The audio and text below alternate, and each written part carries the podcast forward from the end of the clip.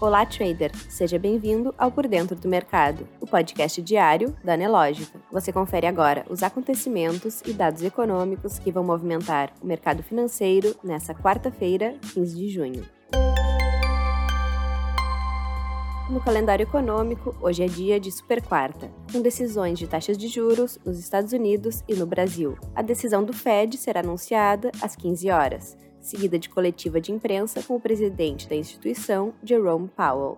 No Brasil, a decisão do Copom será anunciada às 18 horas. O mercado aguarda para descobrir se o ciclo de alta vai se estender para a próxima reunião ou se ele encerra hoje. Já foi divulgado nessa manhã que as vendas de varejo nos Estados Unidos caíram 0,3% em maio, de acordo com o Departamento de Comércio e os dados de abril foram revisados para mostrar um aumento de vendas de 0,7% em vez de 0,9% como relatado anteriormente. Nos destaques nacionais, o governo já soma 100 bilhões em contratos de privatizações. O ministro da Infraestrutura, Marcelo Sampaio, disse ontem que o governo federal pretende, até o final de 2022, chegar a 200 bilhões em contratos de investimentos da iniciativa privada, por meio do Programa de Concessões de Infraestrutura de Transportes. Até agora, o governo já soma 100 bilhões em contratos nos últimos três anos e meio. Na economia, o IGP-10 variou 0,74% em junho. No mês anterior, o índice havia registrado variação de 0,10%. Com esse resultado, o índice acumula alta de 8,53% no ano e de 10,40% em 12 meses. Na política, o presidente Jair Bolsonaro vetou o despacho gratuito de bagagens em voos nacionais e internacionais que saem do Brasil. A Secretaria-Geral da Previdência antecipou a decisão, que será publicada no Diário Oficial da União de hoje, em meio à sanção do projeto de lei que veio da MP do voo simples. Ainda na política, a Câmara dos Deputados aprovou ontem o texto base do projeto de lei complementar que limita a aplicação de alíquota do ICMS sobre combustíveis. O texto passou pelo Senado e sofreu alterações, por isso voltou à Câmara.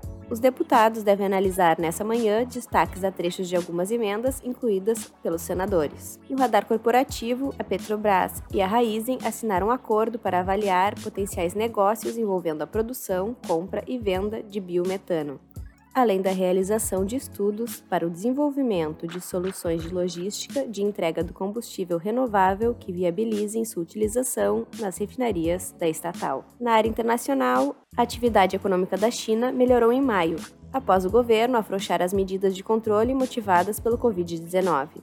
A produção industrial subiu 0,7% em maio em relação ao ano anterior resultado melhor do que esperado por economistas consultados pelo Wall Street Journal, que esperavam queda de 1%.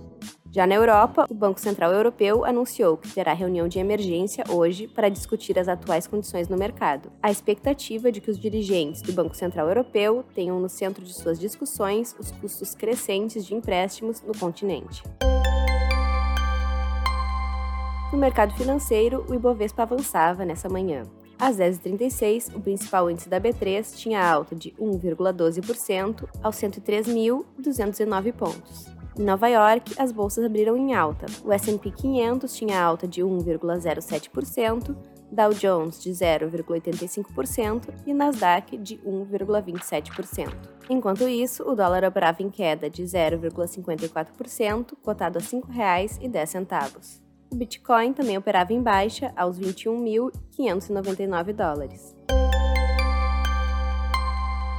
Você pode conferir essas e outras notícias na sua plataforma Profit Pro. Se você ainda não é assinante, faça hoje mesmo seu teste grátis. Um ótimo dia e até a próxima!